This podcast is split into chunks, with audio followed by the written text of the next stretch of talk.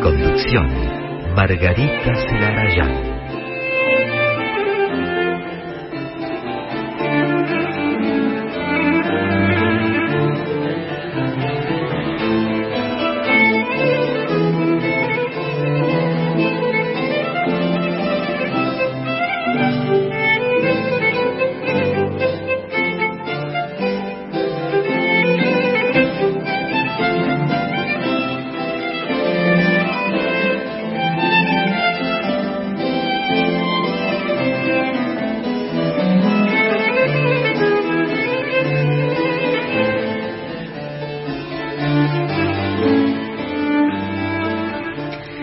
Hola, ¿qué tal? ¿Cómo están? Comenzamos a partir de este momento Clásica en la, este programa que dedicamos todos los jueves a creaciones, historias, trayectorias de compositoras y de directoras de todos los tiempos.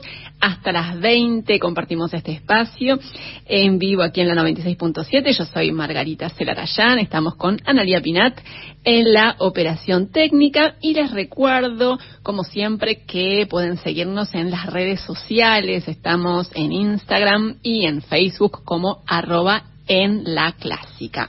Y eh, tenemos, por supuesto, muchísimo material, mucha música de compositoras hoy, pero siempre el comienzo de los programas de clásica en la es con un viaje al pasado para recorrer algo de la vida, la historia de vida de alguna compositora de otro momento de la historia y, por supuesto, algo de su música.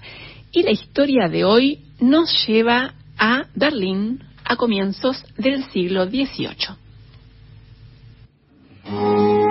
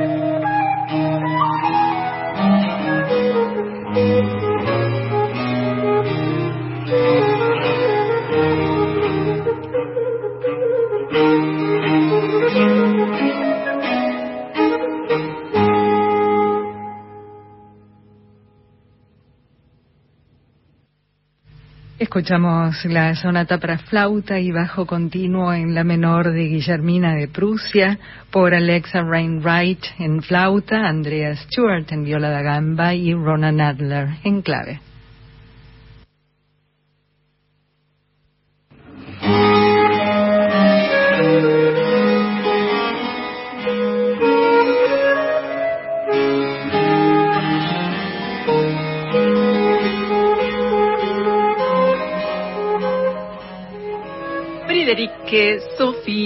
Wilhelmine, princesa de Prusia, también conocida como Guillermina de Prusia o Guillermina de Bayreuth. Es nuestra compositora invitada histórica en esta primera parte del programa de Clásica en la de hoy.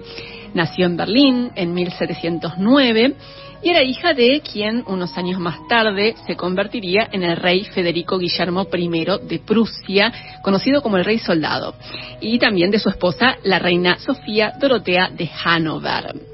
Guillermina fue la segunda hija de este matrimonio, el primogénito falleció poco después de nacer, y en los años siguientes nacieron otros nueve hijos, o sea que eran diez hermanos que recibieron, como se podrán imaginar, una educación muy cuidada de perfil humanístico que incluyó clases de música desde muy temprano, desde muy jovencitos todos los hijos recibieron clases de música. Y en la época, estamos hablando de los primeros años del siglo XVIII, la música era parte esencial de la formación y de las actividades de las mujeres en la corte de Prusia particularmente, en muchas cortes, particularmente en esta. Y Guillermina empezó a estudiar música desde muy chiquita, aprendió a tocar el clave y el laúd y parece que cuando tenía seis años ya participaba como intérprete en conciertos que se ofrecían en el palacio de sus padres, de los reyes de Prusia, ¿no? Su hermano, Federico, se convertiría más tarde en el rey Federico II de Prusia y eh, entre, entre los dos compartían esa particular afición por la música, eran muy compañeros Incluso a veces se juntaban a tocar música. Federico era flautista, también compositor, y Guillermina lo acompañaba en el clave o en el laúd. Parece que mantuvieron una correspondencia también durante toda su vida y muchas veces intercambiaban en sus cartas opiniones musicales. Pero bueno, no todo era música y alegría en esa corte de Prusia, porque, bueno, desde muy jóvenes, Guillermina y sus hermanos, como solía pasar entre los hijos de las, de las casas reales, sufrieron el hecho de ser prácticamente piezas de ajedrez, ¿no? Del ajedrez político de la familia, que eh, en este caso, como era habitual, trató de arreglar matrimonios convenientes con los hijos mayores, ¿no? Y eso es algo que eh, Guillermina, junto con sus hermanos mayores, padeció mucho parece que trataron de casarla con alguien de la Casa Real de Inglaterra, pero no se pudo concretar ese matrimonio y finalmente Guillermina se casó a los 22 años con Federico III, que en 1735 se convirtió en el margrave, que es el príncipe soberano de Brandeburgo-Bayreuth. Y aunque fue un matrimonio arreglado, parece que se querían mucho, así que, así que fue una relación muy, muy satisfactoria. Y en ese nuevo ámbito, en la corte ya de Bayreuth, Guillermina pudo desplegar todas sus habilidades. Parece que era una mujer muy sensible, inteligente, reflexiva, curiosa y apasionada por las artes.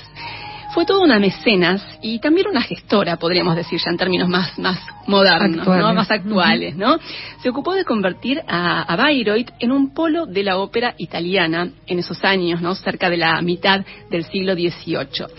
Se vinculó con teatros y con compañías de ópera de Italia, diseñó repertorios, también contrataba a los músicos, se ocupaba de convocar ensambles y ordenó la construcción de un teatro nuevo de ópera, la ópera de Bayreuth, eh, la ópera del, del, Margrave en realidad es un teatro barroco justamente ahí en Bayreuth que todavía existe, se inauguró en 1748 les agrego un dato de color, una nota al pie. Ahí se filmaron algunas escenas de la película Farinelli, a mediados ah, de, los años 90, el teatro que se ve, eh, creo que uno de los teatros, no sé si es el único, que se ve eh, en esa película es este hermoso teatro del Margrave en Bayreuth. Y actualmente ese teatro es sede de un festival de ópera barroca.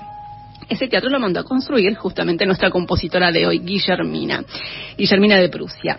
Bueno, volviendo a ella, eh, les decía, se desempeñó prácticamente como directora de este teatro durante casi 20 años. Encargaba obras, armaba los elencos, convocaba a los músicos, pero además, como ya estuvimos escuchando y les estuve diciendo, ya en esa época, desde hacía unos años, Guillermina había empezado a componer ella misma. Y una de sus obras que sobrevivieron, porque son muy pocas las obras de ella que sobreviven, es una ópera que se llama Aragenore, que compuso en 1740 para el cumpleaños de su marido.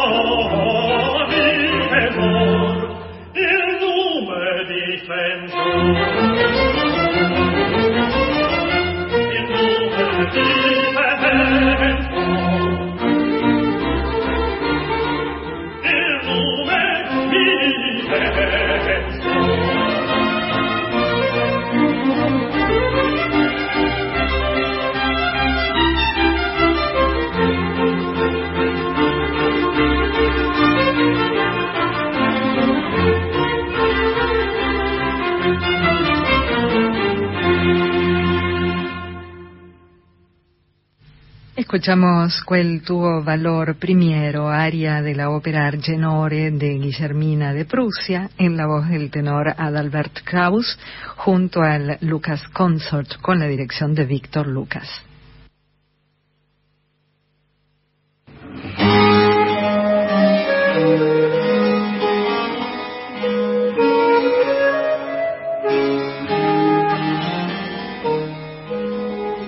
Guillermina de Prusia, la margravina o princesa de Bayreuth, amaba la ópera.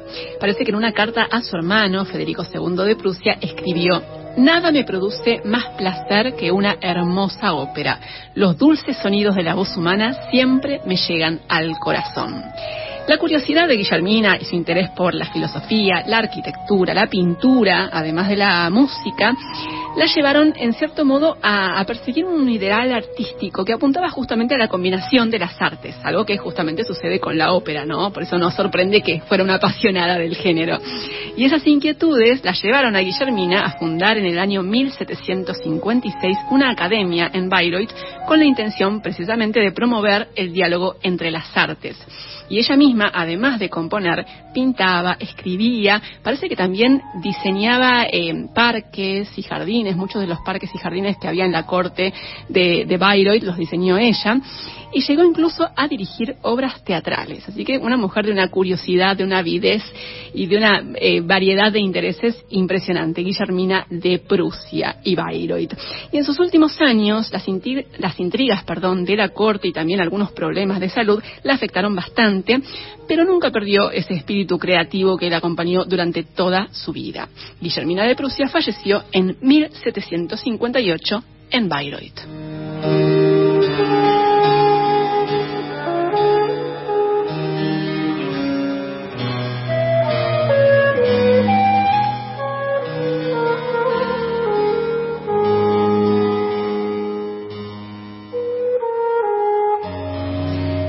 Producción, de las composiciones de Guillermina de Prusia, se conservan, como les decía hace un ratito, muy pocas obras. Básicamente, eh, las que se conservan son las que escuchamos hoy. Y es probable que algunas de estas composiciones, de, sus composiciones, de las otras que se, supone que compuso, es probable que se hayan perdido en un incendio que eh, afectó al palacio donde vivía en el año 1753 y lo poco que se conserva, como les decía, es, básicamente lo que escuchamos hoy, una sonata para flauta y bajo continuo, escuchamos algo al principio y ahora estamos escuchando también un movimiento, una ópera, que también escuchamos recién una aria, Argenore, y un concierto, que es lo que vamos a escuchar ahora, un concierto para clave, cuerdas y bajo continuo, de Guillermina de Bayreuth, princesa de Prusia, y Margravina de Bayreuth, que vivió entre 1709 y 1758. Lo escuchamos por el Lucas Consort con dirección de Víctor Lucas.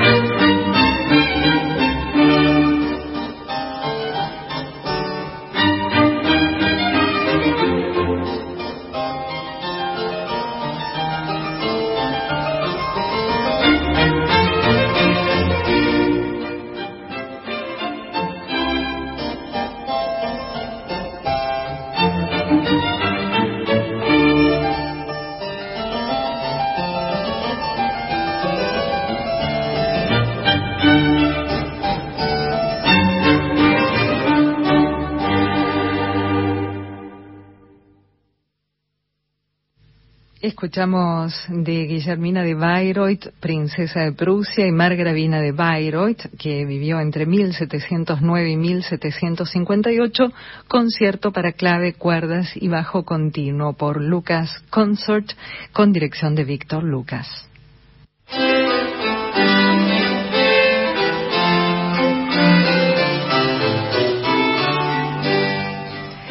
Seguimos en Clásica, en la, compartiendo mucha música de compositoras.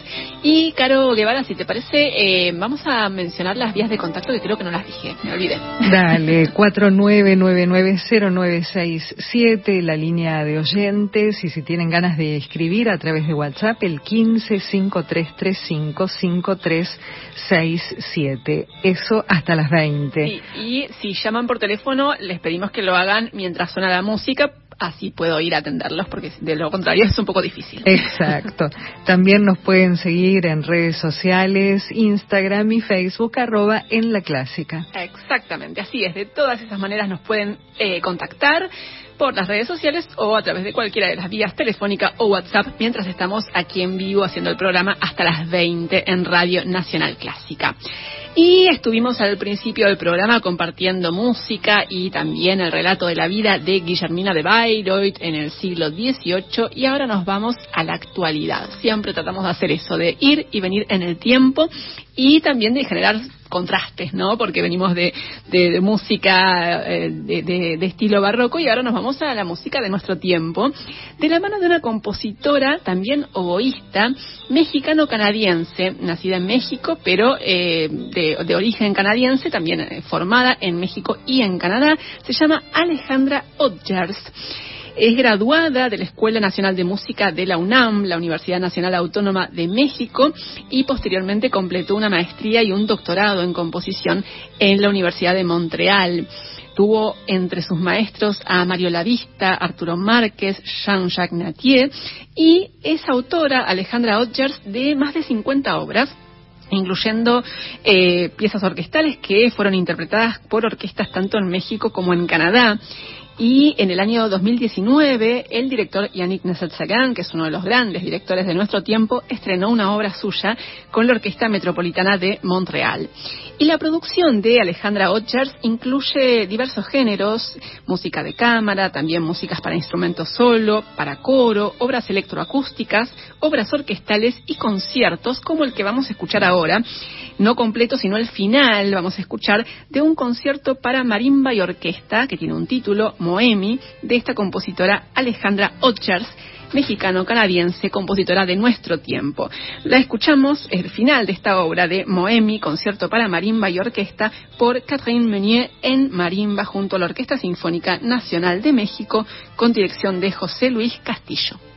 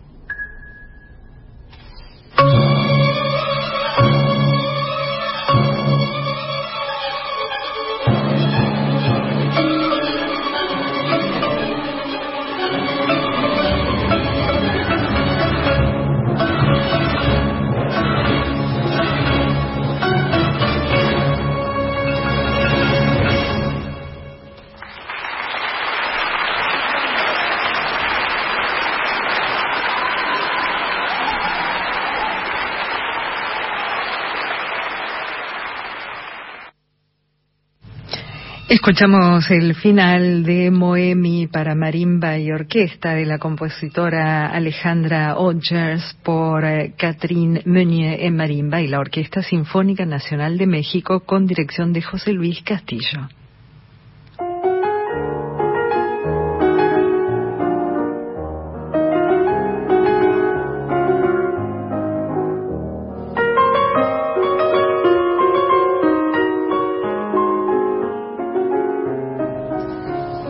Tiempo que aquí en Clásica en La estamos eh, comentando algo que es bastante evidente y es que desde lo que ha sido el regreso a la actividad presencial de conciertos en todo el mundo, eh, después de la pandemia, eh, hay claramente un, cambio ¿no? en lo que respecta al, al espacio eh, que se le da a la música de compositoras, a, las compositoras y a las directoras también, ¿no? Afortunadamente. Hay Afortunadamente. hay un, cambio de, percepción, una toma de conciencia y eh, hay decisiones que toman los responsables, ¿no? De las gestiones en consecuencia y por eso cada vez, eh, por suerte, estamos encontrando más, todavía falta un montón, ¿no? Pero bueno, es un camino lento que estamos transitando hacia, hacia una mayor paridad, ¿no? En términos de género en el panorama de la música clásica y eso es algo que nos alegra muchísimo.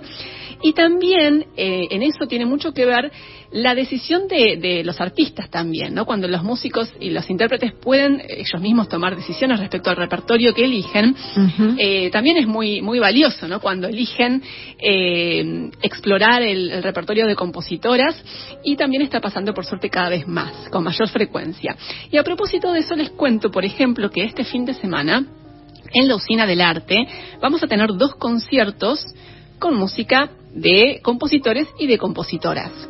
Les cuento, por ejemplo, que el sábado los dos conciertos van a ser a las once y media de la mañana en la Usina del Arte el fin de semana. El primero es el sábado, se va a presentar el trío Victoria que, integran Fernanda Morelo en piano, Cristina Tarza en violín y Romina Granata en cello. Y van a interpretar el trío Opus 49 de Mendelssohn y también una obra de Mel Bonis, Soir Matin. Eso va a ser el sábado a las once y media. Al día siguiente, el domingo, va a haber otro concierto, en este caso a cargo del dúo que integran Diana Gasparini en viola y Gabriela Martínez en piano. Y van a interpretar obras de Glasunov, de Hindemith y de dos compositoras que son Rebecca Clark y Lily Boulanger. Si escuchan clásica en la las conocen a todas ellas. Así es. Así que este, compositoras maravillosas todas ellas y realmente siempre es una eh, ocasión eh, para aprovechar realmente esta posibilidad de escuchar en vivo estas obras, ¿no? Además con intérpretes estupendas. Esto va a ser el fin de semana, sábado y domingo a las once y media de la mañana en la Usina del Arte, y en Cafarena y Pedro de Mendoza, en el barrio de La Boca. Y las entradas son gratuitas, pero hay que reservarlas antes. Hay una web que es buenosaires.gov.ar, gov con B larga, buenosaires.gov.ar barra Usina del Arte. Y tenemos un mensaje ah. de eh, Marian, Marian, Pérez Robledo. Dice, gracias Margarita por tantas gemas musicales y compositoras que rescatás en cada programa de las tinieblas del tiempo. encima con poesía lo dice. Disfruto enormemente de cada programa. Precioso el concierto para clave y las otras obras de Vigelmina. Qué divina, Marian, Marian Pérez Robledo. La verdad que es un honor que nos escuches, Marian. Te mandamos un abrazo enorme y muchísimas gracias por, por las palabras. Nos alegra que, que disfrutes. Y bueno, además, Marian, eh, además de ser conductora aquí en, en, Radio Nacional Clásica con su programa La Lutería, es ella misma, ¿no? Una gran luthier. Eh, así que, así que bueno, un, placer que seas oyente del programa, Marian. Eh, bueno, entonces, volvemos a, a lo que les estaba diciendo este fin de semana música de compositoras y de compositores también en la Usina del Arte. No se pierdan estos conciertos. Eh, les reitero la web para las entradas, buenosaires.gov.ar barra Usina del Arte. Ahí pueden ingresar y reservar las entradas gratuitas para estos conciertos el sábado y el domingo a las once y media. Música de Mel Bonis, de Rebecca Clark y de Lily Boulanger. Y eh, vamos a escuchar eh, a propósito de esto, música de una de estas compositoras y elegimos a Mel Bonis, que lo he dicho ya, porque, bueno, eh, una, eh, a veces hay favoritismos, ¿qué vamos a hacer? ¿no? A veces tratamos de evitarlo, pero no, a veces no se puede. Y Mel Bonis es una de mis favoritas. Melanie Bonis era su nombre, pero eligió darse a conocer como Mel Bonis, compositora francesa que vivió entre 1858 y 1937, que tuvo una vida bastante desgraciada porque tenía una familia que no la apoyaba en nada, en nada realmente. Cuando ella quería eh, estudiar música, no la apoyaron. Finalmente logró estudiar música a pesar de, la, en contra de la voluntad de su familia, ingresó al conservatorio, ahí conoció a un muchacho del que se enamoró, y la familia se opuso también a esa relación. Y la obligaron a casarse con un hombre mucho mayor que ella, que encima odiaba la música, así que ahí tuvo ella que alejarse de la música justamente pero más adelante se volvió a encontrar con aquel eh, amor de juventud, amor del conservatorio, y fue él el que la animó a que retomara la composición. Así que gran parte de las, de las obras eh, que dejó Mel Bonis eh, vienen de esa, de esa etapa, ¿no? de ese reencuentro con ese amor de juventud. Y, eh, y bueno, a pesar de todas las turbulencias que atravesó en su vida, Mel Bonis dejó muchas obras, dejó casi 300 obras y logró también ser reconocida y dar a conocer sus creaciones en su tiempo, allá por fines del siglo XIX y comienzos del siglo XX. Vamos a escuchar de Mel Bonis el scherzo. El scherzo de eh, la suite en trío opus 59, Mel Bonis es la autora, lo escuchamos por Tatiana Ruland en flauta, Florian Vick en piano y Lucas Friedrich en violín.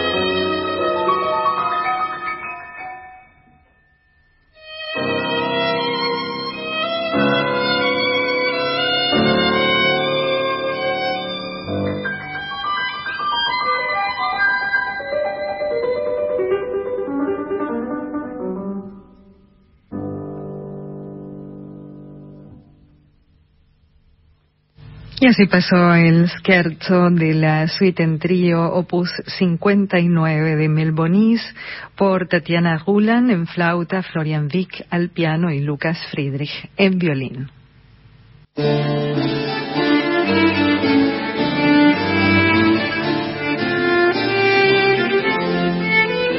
Comenzamos la segunda y última hora de Clásica en la este espacio que dedicamos aquí en la 96.7 a creaciones, historias, trayectorias de compositoras y de directoras de todos los tiempos.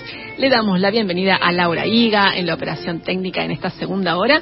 Y, eh, Caro, eh, vamos a reiterar las vías de contacto, si te parece, y, y la aclaración respecto a los llamados telefónicos. Sí, así es. Pueden comunicarse con nosotras hasta las 20 en la hora del programa al 4999-0967 solo mientras va la música. Así para poder puedo levantarme y atender porque si no, eh, no, no, puedo tampoco durante la tanda, ¿no? Porque es muy cortita, así que no, recién sonaba el teléfono y no, no pude atender.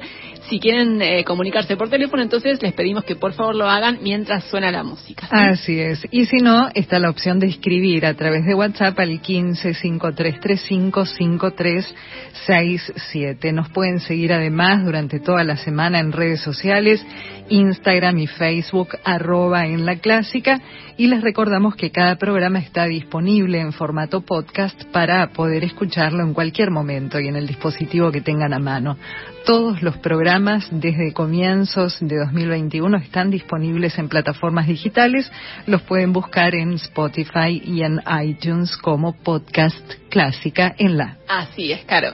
Dicho todo esto, este, vamos a, lo que nos, a la continuidad del programa que tiene que ver con una invitada. Tenemos visitas aquí en Clásica en la. Así es. Hoy ella es Silvia Fernández, una destacada guitarrista egresada de la Universidad Nacional de La Plata, con una amplia trayectoria un amplio recorrido como intérprete, también como docente y con un trabajo muy eh, dedicado en torno a compositoras y justamente por eso ha venido a visitarnos porque se acaba de lanzar en plataformas digitales un álbum que grabó Silvia Fernández que se llama Compositoras.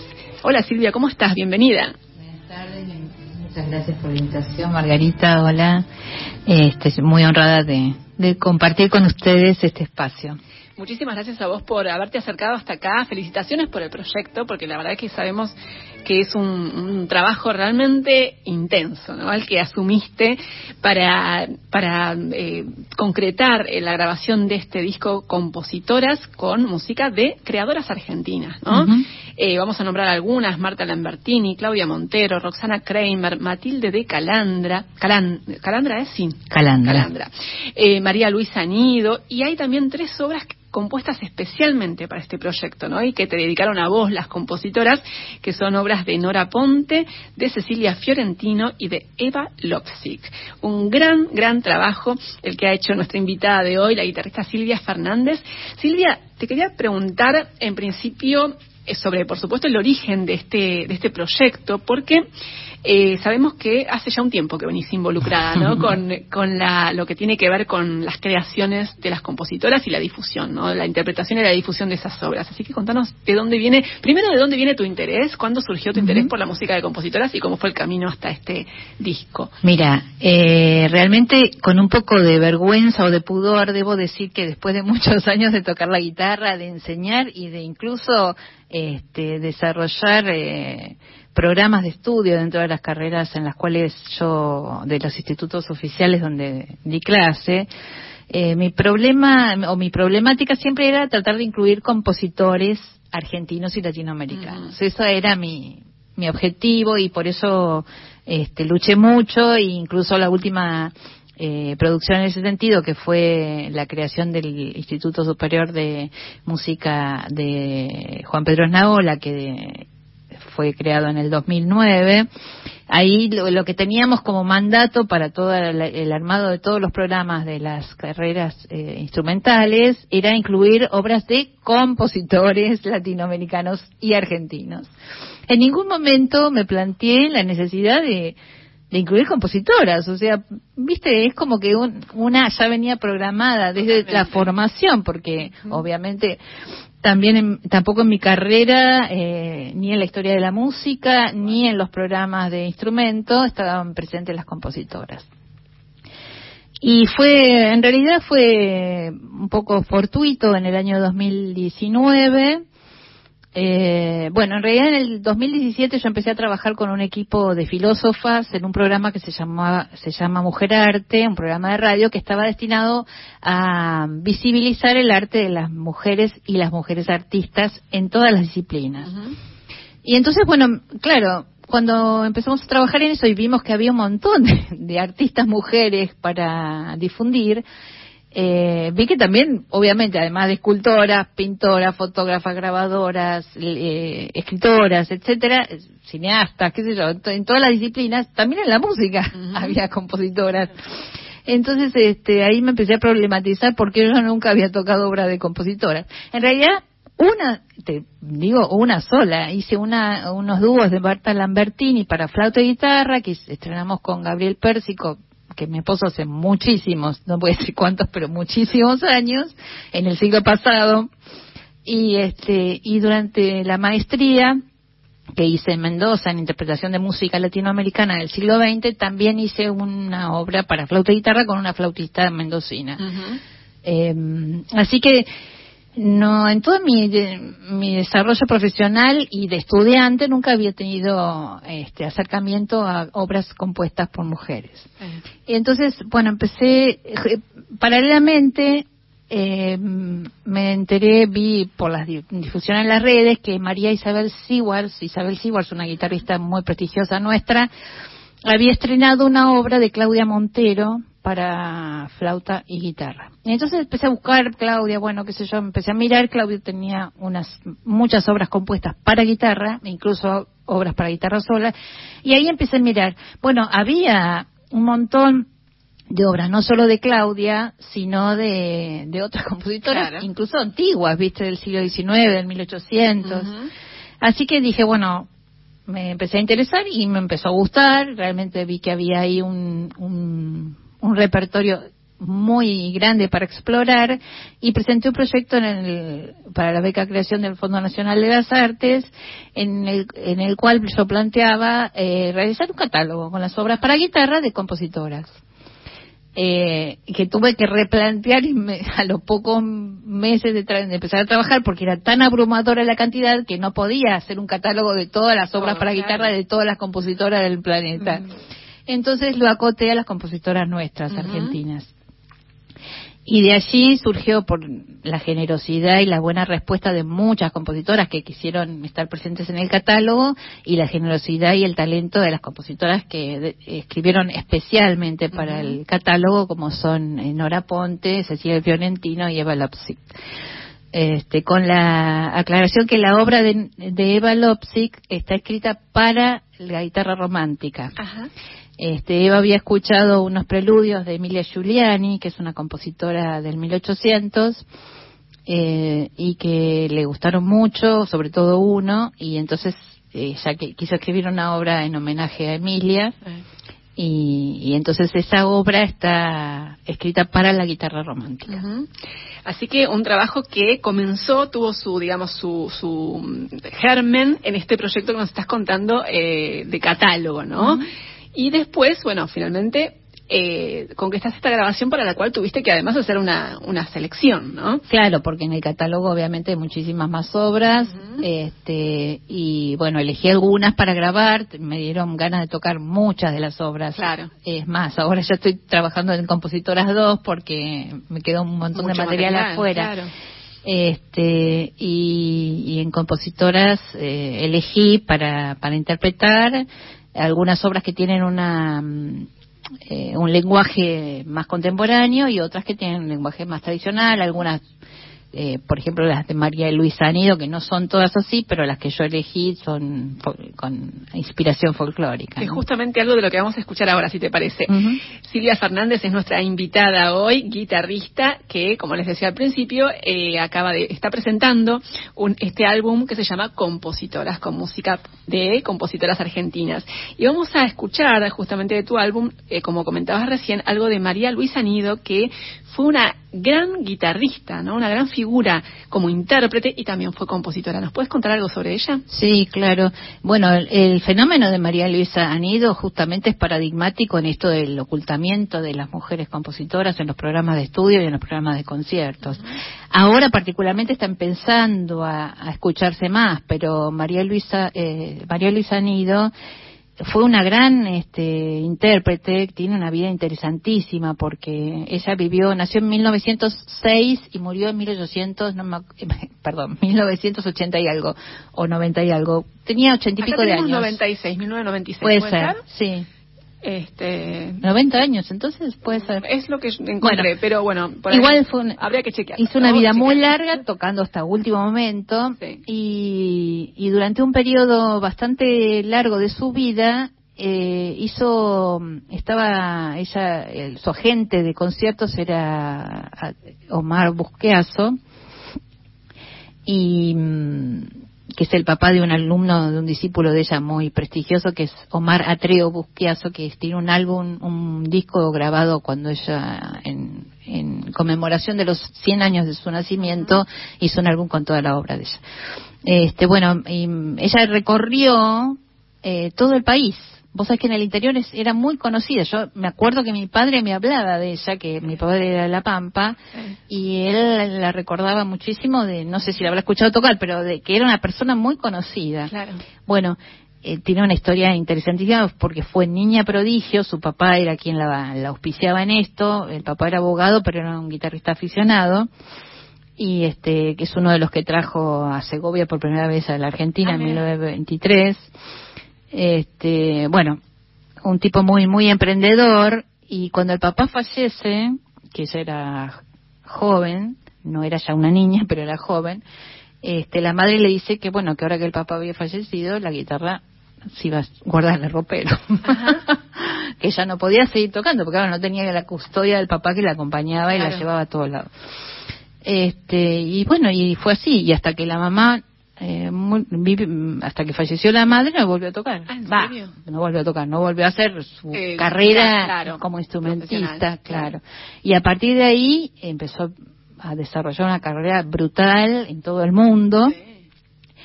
Este, en Rusia era pero famosísima. Hay un video, si lo encuentran en YouTube, donde hay, están filmado una aparición de ella en, no sé si es el Conservatorio de Moscú, no sé, una sala monumental, viste, como esas salas bien de, de realismo socialista, así, muy grande, imponente, y todo el mundo aplaudiendo, parece una rockstar, viste, que le están pidiendo bis, bis, bis y ella chiquitita con qué sé yo que tenía con la guitarra ahí apareciendo.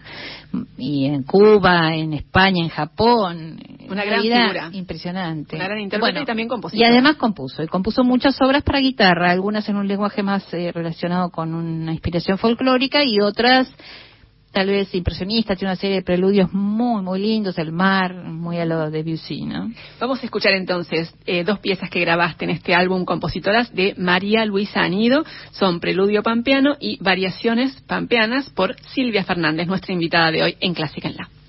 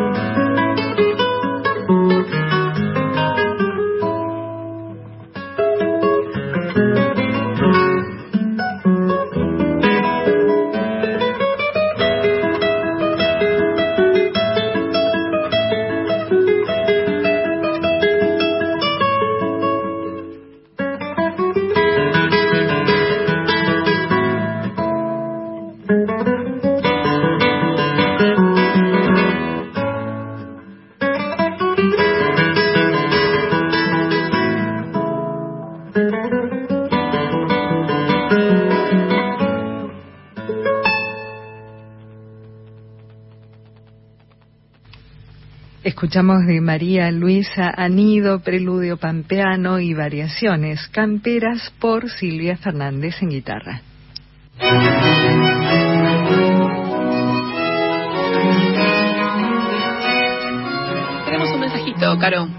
Mensaje de Ignacio Vignovich, dice, hola Margarita, genial la invitada y los trabajos, catálogo y músicas que está presentando. Felicitaciones. Muchas gracias Ignacio, la invitada es Silvia Fernández, notable guitarrista argentina, que está presentando aquí con nosotras en Clásica en la su álbum Compositoras, recientemente disponible ya en plataformas digitales, así que también si quieren escucharlo completo pueden hacerlo, lo, encuentran en Spotify y también en otras en, otras plataformas, ¿no? Las que en las que hay disponibles, así que pueden también buscarlo este álbum que ha sido un, trabajo realmente intenso, ¿no? De, de, además de, búsqueda y también de convocatoria, ¿no? Porque, como nos contabas antes, elegiste tanto obras de compositoras del pasado como actuales, ¿no?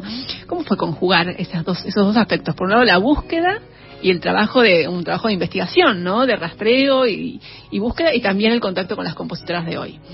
Eh, en realidad, claro, todas las compositoras, si bien son, entre comillas, contemporáneas, no todas viven actualmente. Entonces, para nosotros sigue siendo contemporáneo el siglo XX, a pesar de que han pasado muchos años. Claro. Este, pero bueno, sí, fue, en realidad, yo creo que la tarea del, del y de la intérprete eh, tiene mucho que ver con la investigación. Eh, no, se puede disociar una cosa de la otra. Cuando uno o una prepara un repertorio, trata de, ver de dónde viene, mm, cuáles son las, las eh, relaciones, las coordenadas que, hicieron posible esa obra, qué sé yo, siempre hay un poco de trabajo. En este caso, ese trabajo se vio un poquito más incrementado porque había que buscar las obras que no estaban tan disponibles eh, porque además muchas ediciones no hay y bueno, qué sé yo, por ejemplo en el caso de Claudia Montero, ella me las dio ella, porque ella tiene obras editadas, pero vos sabés que para nosotros conseguir a veces ediciones europeas se hace muy costoso, no, no tanto a lo mejor la, la edición no es, cara, pero el envío ya sale como cinco o seis veces más. Entonces no es tan fácil para los que, bueno, si no viajamos, este, conseguir ese, ese material. Tal cual. Y además tuve la suerte o bueno, el apoyo de, de dos instituciones nuestras que, que que aprobaron y aceptaron los proyectos para desarrollarlos, uno es el Fondo Nacional de las Artes y el otro es el INAMU, que me ayudó con un subsidio para, para poder hacer la grabación. Importantísimo, y además lo que decíamos antes, y siempre decimos, ¿no? Qué importante que es que se grabe la música, ¿no? Que se grabe la música también, especialmente de nuestros compositores y compositoras, ¿no? Porque realmente, si no, eh, es, es, muy difícil, muy difícil la difusión, muy ni hablar en radio, ¿no? Así que desde acá te agradecemos muchísimo a vos y a todos los que hicieron, las instituciones que hicieron posible, ¿no? Que hacen posible este tipo de, trabajos que son valiosísimos realmente. Silvia Fernández, ¿qué fue lo que más te sorprendió al, tomar contacto con estas compositoras y con sus creaciones? Eh, bueno, en principio la, magnitud de la cantidad de producción que, que fui encontrando, eh, en algunas más que en otras la calidad, eh, pero realmente fue muy sorprendente ver la cantidad de producción que fui encontrando. Tal cual. Porque, y, lo, y digamos, paradojalmente lo poco que conocía de todo ese repertorio, este, que bueno, había estado absolutamente ausente en mi formación como, como música en mi formación de grado, en mi formación de posgrado y después en mi actividad como profe, ¿no? Totalmente, tal cual. Cuando uno empieza a indagar en el, en el, en el panorama, en el universo de las de las creadoras, eh, encuentra siempre mucho más de lo que se imagina a priori, ¿no? Es, totalmente así, tal cual. Acá también nos pasan eh, para hacer este programa. Al principio, ¿no? Una tiene algunos nombres, partimos de algunos nombres que son como los más conocidos y al indagar aparecen muchísimos más, ¿no? Eh, y bueno, como nos contabas también al principio, trabajaste con compositoras de nuestro tiempo, compositoras contemporáneas, y una de ellas es Cecilia Fiorentino, de la cual vamos a escuchar algo ahora. Contanos un poquito de ella. Bueno, Cecilia es una compositora que tiene muchas obras escritas para guitarra, eh, además ella tiene una infinidad de otros otras orgánicos, digamos, en su producción, pero tiene muchas obras para guitarra. Y le pedí si tenía, porque eh, a mí me daba siempre un poco de pudor a las compositoras pedirle las obras, porque el tema de los derechos y eso yo soy muy respetuosa de eso. Y no siempre es fácil, digamos. Lo que pasa que muchas veces te pasa también que las obras ni siquiera están editadas, entonces no las, no las puedes comprar o bueno. Y, realmente Cecilia fue muy entusiasta, enseguida me mandó un montón de material que ya tenía y además después compuso, así que realmente muy contenta de, de, esta obra. Es una gran compositora, es una persona con mucha sensibilidad, un manejo muy cuidadoso de la escritura eh, la, obra es bastante difícil, me dio mucho trabajo estudiarla, pero también mucho placer.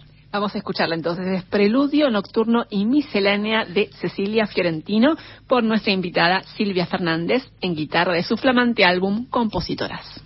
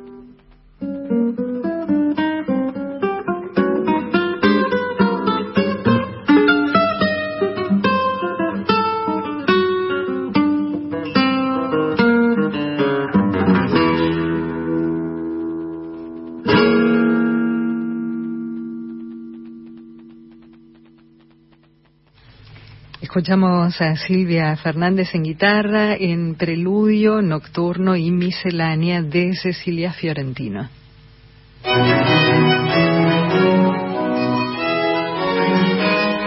Silvia Fernández es nuestra invitada hoy aquí en Clásica en la, la notable guitarrista argentina que nos está presentando su álbum Compositoras y estás preparando ya el segundo volumen, ¿no? Porque encontraste tanto material que, eh, bueno, ahora hay que hay que seguir, ¿no? Seguir grabándolo y seguir eh, registrándolo para que para que quede y para que se pueda seguir difundiendo, ¿no? Sí, la verdad que me entusiasmé mucho, me quedó muchísimo material afuera, de, por supuesto ni hablar de todo el catálogo, pero muchas obras que, que quise incluir y no llegué, bueno, primero porque no me daba el tiempo, porque son obras que requieren mucho trabajo con la guitarra, este otra, bueno, además dentro de este disco, este álbum tiene obras de cámara, entonces también convocar a otra gente, ensayos y eso lleva su tiempo. Este, así que bueno, estoy pensando ahora, sí, ya estoy buscando material y estoy viendo de armar el repertorio para el segundo volumen. Qué bueno, qué bueno. Bueno, desde, acá esperamos ansiosas el segundo, el tercero y todos los que quieras hacer. Eh, y celebramos siempre cuando los intérpretes eh, también eh, suman en su repertorio obras de compositoras y ni hablar si encima lo graban, realmente es eh, fabuloso. Otra de las compositoras eh, Silvia, que incluiste en, tu álbum es Matilde Tetamanti de Calandra, que es un nombre que yo desconocía por completo. ¿Qué nos puedes contar sobre ella? Bueno, Matilde Calandra es, este, era una guitarrista muy amiga de María Luisa Anido, eh, contemporánea de ella. Sé muy poco de su vida, es más, eh, gracias, mira, viste, a veces uno critica las redes sociales, medio una selva medio extraña, pero a veces te, da sorpresas agradables. Y una de ellas fue que cuando publiqué el, eh, catálogo y lo anuncié en las redes, eh, una persona que había sido alumna de Matilde me dijo, ay, mi profesora, qué lindos recuerdos, qué sé yo. Bueno, así que me quedé este por comunicarme con ella para charlar un rato y que me contara algo, porque no tenía ni idea. Es más, al principio era Matilde T. de Calandra, ni siquiera sabía cómo se llamaba, cuál era su apellido, porque en todas las eh, partituras aparecía, Matilde T. de Calandra. Y entonces, después finalmente terminé enterándome que la T era Tetamanti. Y a ella, en realidad, los guitarristas la conocemos mucho, no como compositora, pero sí como destinataria de una dedicatoria de una obra de Abel Fleury ah, que se llama Milongueo de la Ser y que es la obra en primer año de ciclo medio de todos los conservatorios. O sea que por eso es un nombre que todo el mundo la conoce porque la ya me suena cada vez que un guitarrista te lo encuentra dice me suena, me suena así, te suena porque está dedicada a Matilde T. de Galán. Una guitarrista de cierto prestigio en su momento y que tiene bastantes obras hechas para guitarra. Es más, hay una samba y algo más que está publicada por Barry. No sé si sigue siendo publicada porque ¿viste? a veces pasa que esas ediciones se terminan y si no las vuelven a editar, no. Mm. Pero hay eh, eh, una samba y no me acuerdo algo más de, editado por Barry y después hay otras este, composiciones, una, otras editadas por la Universidad Católica Argentina que tiene también algunas ediciones de otras compositoras y bueno así que encontré un aire de de estilos argentinos eh, de mi tierra, ¿no? Aires de, mi tierra. De, que es, es una obra que siempre me gustó mucho. Hace rato es así, hace rato que la tocaba.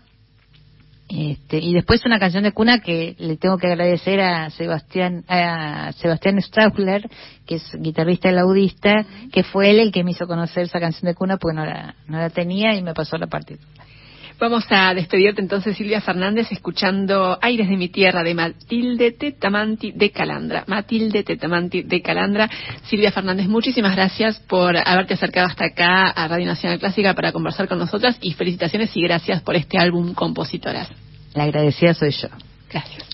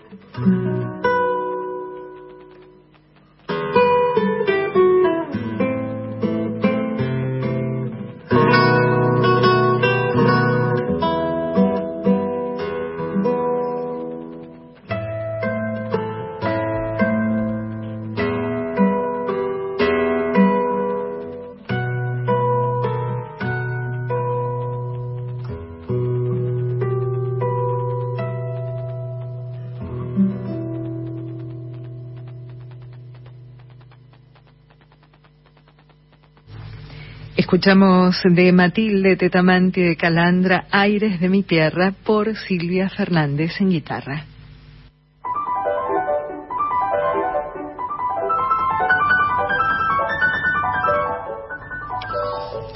Nos vamos acercando al final de Clásica en la de hoy y tenemos nuevo material discográfico, sigue grabándose cada vez más música de compositoras por suerte. Y hoy tenemos un álbum con obras orquestales de Florence Price, editado por el sello Naxos. Este es uno de esos nombres que en los últimos años eh, empiezan a ocupar eh, cada vez más espacio, ¿no? En salas de concierto, en grabaciones. Esta compositora estadounidense que ha estado en varias ocasiones presente en Clásica la con su música. Recordemos que Florence Price vivió entre 1887 y 1953 y que fue la primera mujer afroamericana en lograr reconocimiento como compositora de música académica en Estados Unidos hacia los años 30. Ella había nacido en Little Rock, en Arkansas, empezó estudiando piano eh, desde muy pequeña y a los 11 años publicó su primera composición. Pero el avance de la segregación y la violencia racial la llevó a trasladarse en varias ocasiones de ciudad en ciudad, primero a Boston, donde pudo estudiar en el Conservatorio de New England, y más tarde tuvo que trasladarse con su familia a Chicago. Pero a pesar de las dificultades que atravesó Florence Price, pudo dar a conocer varias de sus canciones y piezas para piano inicialmente, también ganó premios y uno de esos premios que recibió le permitió estrenar su sinfonía número uno en 1933, nada menos que, que, con la Orquesta Sinfónica de Chicago. Y ese acontecimiento le dio notoriedad y le permitió empezar a ser valorada como compositora a Florence Price. Durante su vida fue especialmente apreciada por sus canciones y por sus arreglos de spirituals, pero lo cierto es que el catálogo de Florence Price es mucho más amplio y ambicioso. Compuso más de 300 obras en los géneros más variados. Dejó cuatro sinfonías, conciertos para piano, conciertos para violín, canciones, música de cámara, obras para órgano, piezas para piano, de todo. El lenguaje de Florence Price es esencialmente romántico y en muchas de sus obras fusionó las formas clásicas con elementos característicos de su propia herencia cultural. Y algo de eso hay en la obra que vamos a compartir ahora, que es su obertura de concierto número 2, una obra que Florence Price completó en 1943, que está basada en una serie de spirituals, justamente. Así que les propongo escucharla, es una obra que forma parte de este flamante álbum editado hace muy poquito por el sello Naxos, con obras orquestales de esta compositora de Florence Price. Escuchemos entonces la obertura de concierto número 2 por la Orquesta Filarmónica de Württemberg, dirigida por John Jeter.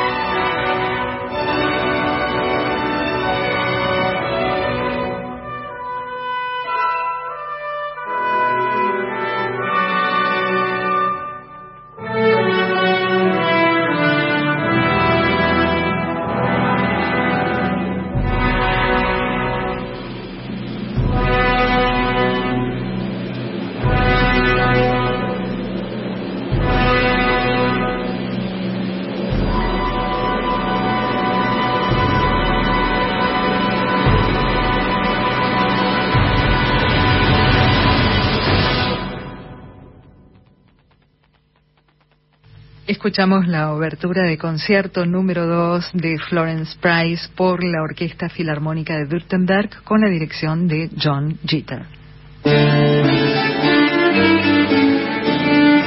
Llegamos al final de Clásica en la de hoy. Carolina Guevara, muchísimas gracias como siempre por la compañía. Por favor, un placer. Gracias también a Laura Higa que nos acompañó esta segunda hora en la operación técnica y muchísimas, muchísimas gracias a ustedes por la compañía de siempre. Volvemos a encontrarnos con más Clásica en la el próximo jueves. Chao.